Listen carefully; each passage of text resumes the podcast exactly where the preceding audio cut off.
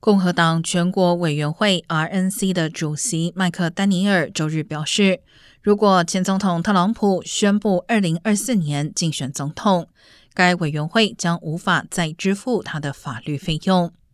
RNC 去年证实，为针对特朗普具有政治动机的法律程序支付部分费用。最近几个月，该委员会也为特朗普的辩护提供了资金，以应对曼哈顿地区检察官万斯和纽约州总检察长詹乐霞发起的调查。麦克丹尼尔告诉 CNN，RNC 不能为任何宣布竞选的候选人支付法律费用。